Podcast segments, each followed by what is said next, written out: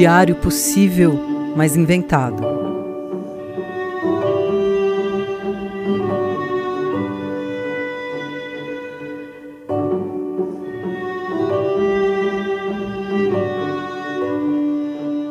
Data: Um dia que não esteja nem no passado, nem no presente e nem no futuro. Local: Em um universo paralelo.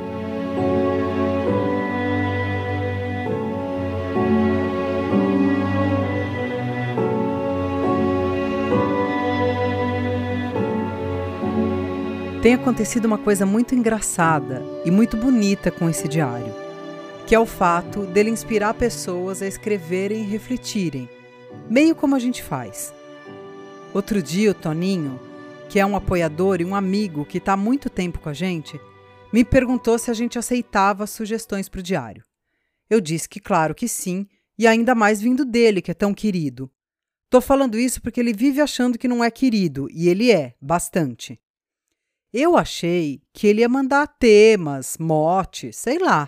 Mas não é que ele mandou um texto inteiro pra gente? Aí eu perguntei se podia fazer uma coautoria com ele, eu, ele a Tati, a partir do que ele tinha escrito. E como ele é muito querido, ele deixou. O texto dele começa assim: Hoje eu acordei com aquela questão na cabeça que vira e mexe me atormenta. Quem eu sou?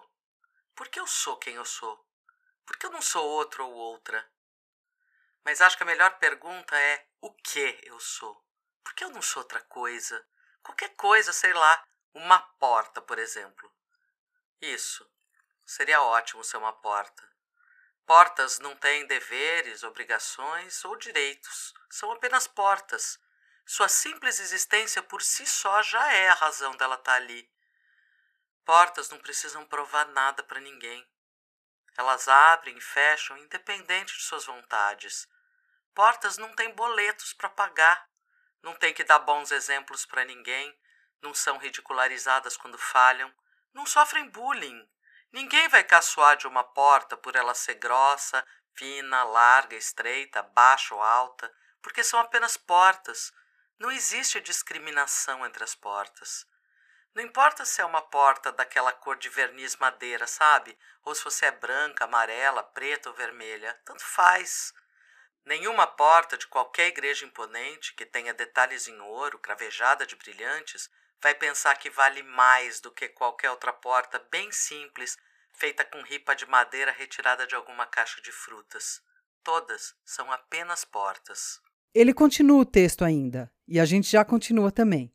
Mas eu e a Tati somos cheias das referencinhas, né? Como vocês sabem.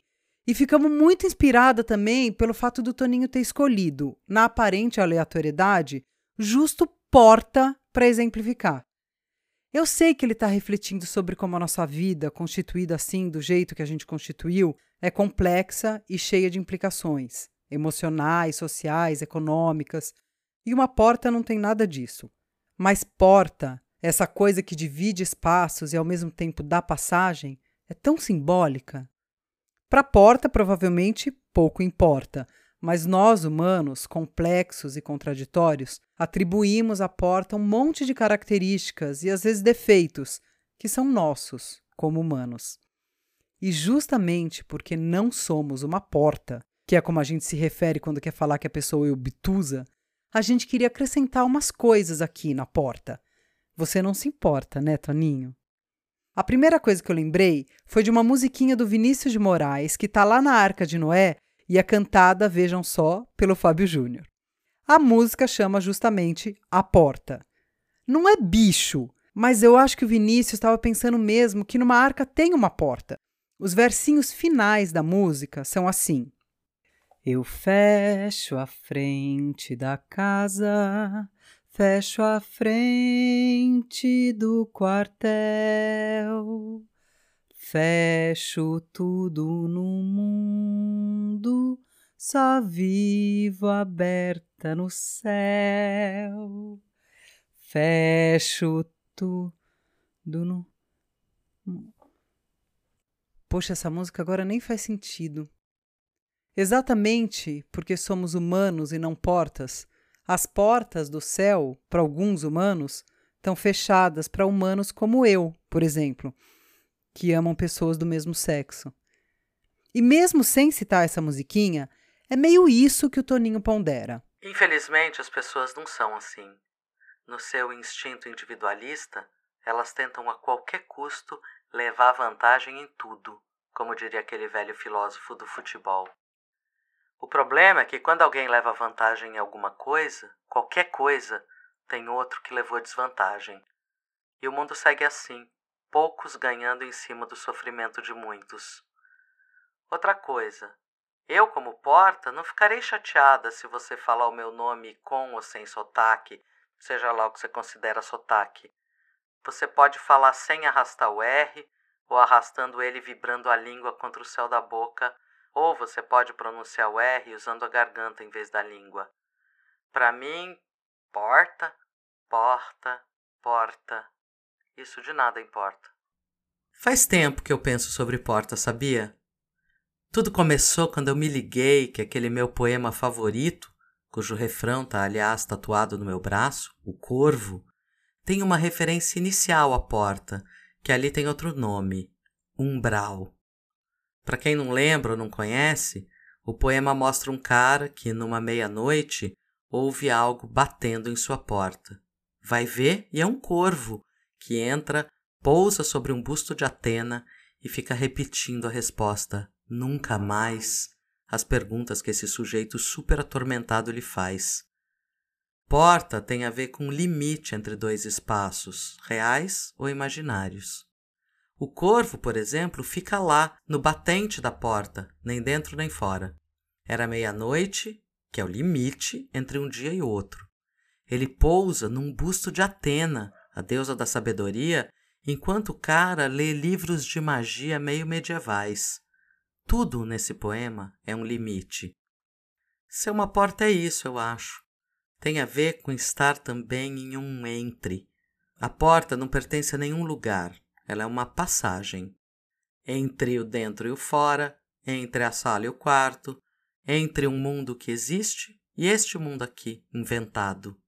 Entre. Olha só, até a preposição nesse caso soa como um convite. Entre. Portas fecham, estancam, interrompem um fluxo. Mas sim, são um convite a uma ultrapassagem seja com abrir furtivo de quem não quer acordar a mãe quando chega tarde em casa, seja com uma machadada que abre espaço.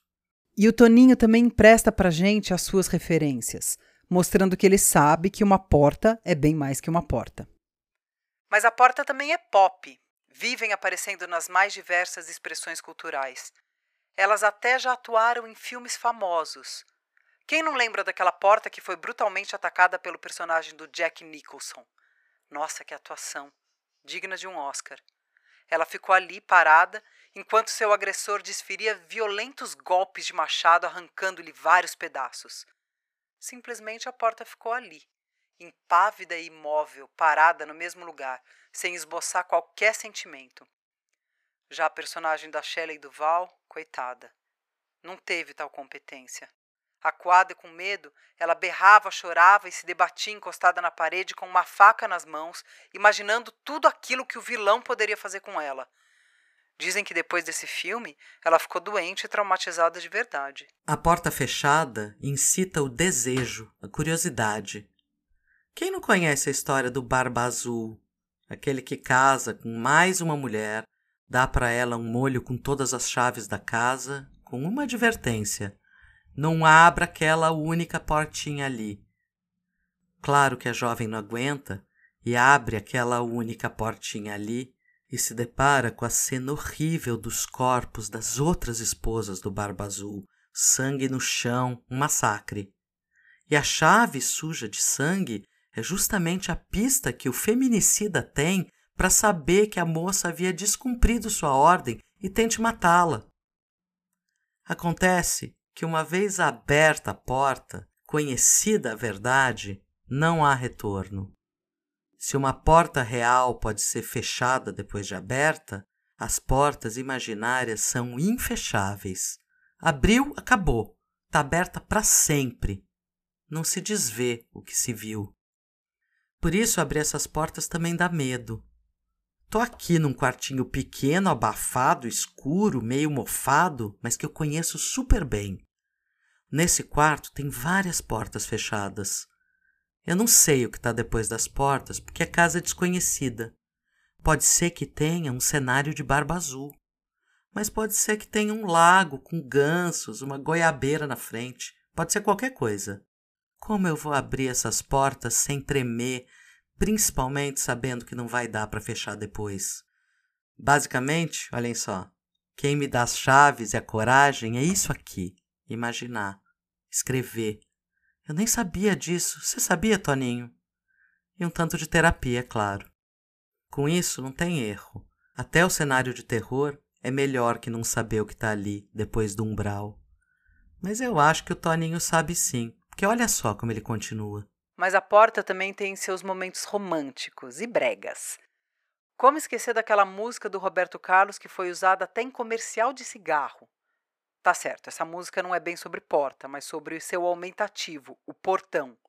Para mim, um aumentativo usado incorretamente, aliás, já que em muitos casos o portão é menor do que uma porta comum, Haja visto que alguns até usam o termo portãozinho, que junta ao mesmo tempo aumentativo e diminutivo na mesma palavra.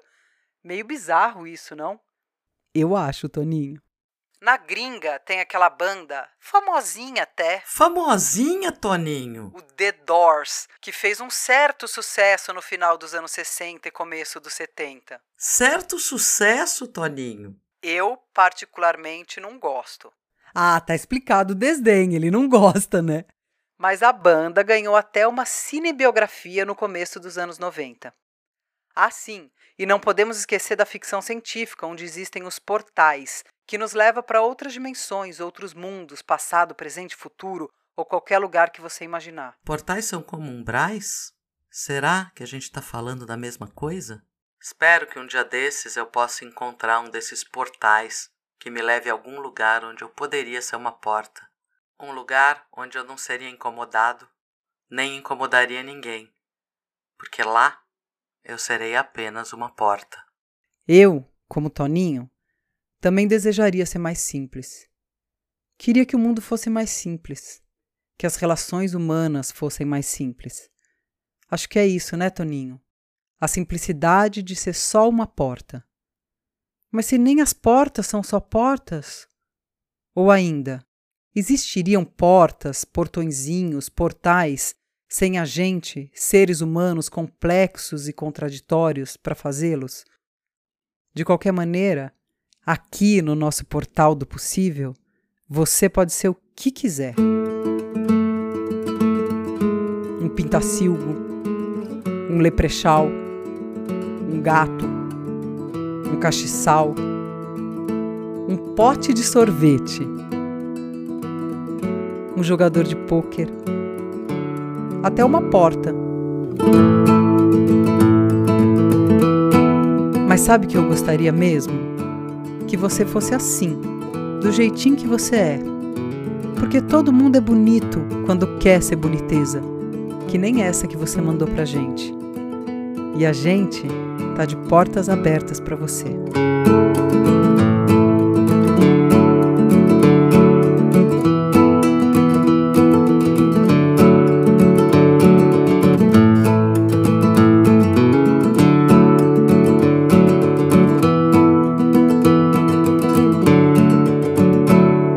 Diário possível, mas inventado, é exatamente o que o nome diz. Um diário que seria possível, mas é inventado. Se você quiser saber mais e contribuir com o nosso projeto, pode mandar um pix de qualquer valor para anarroxo com 2x gmail.com ou entrar em diariopossível.com. Se você quiser inventar com a gente, pode também mandar o seu texto.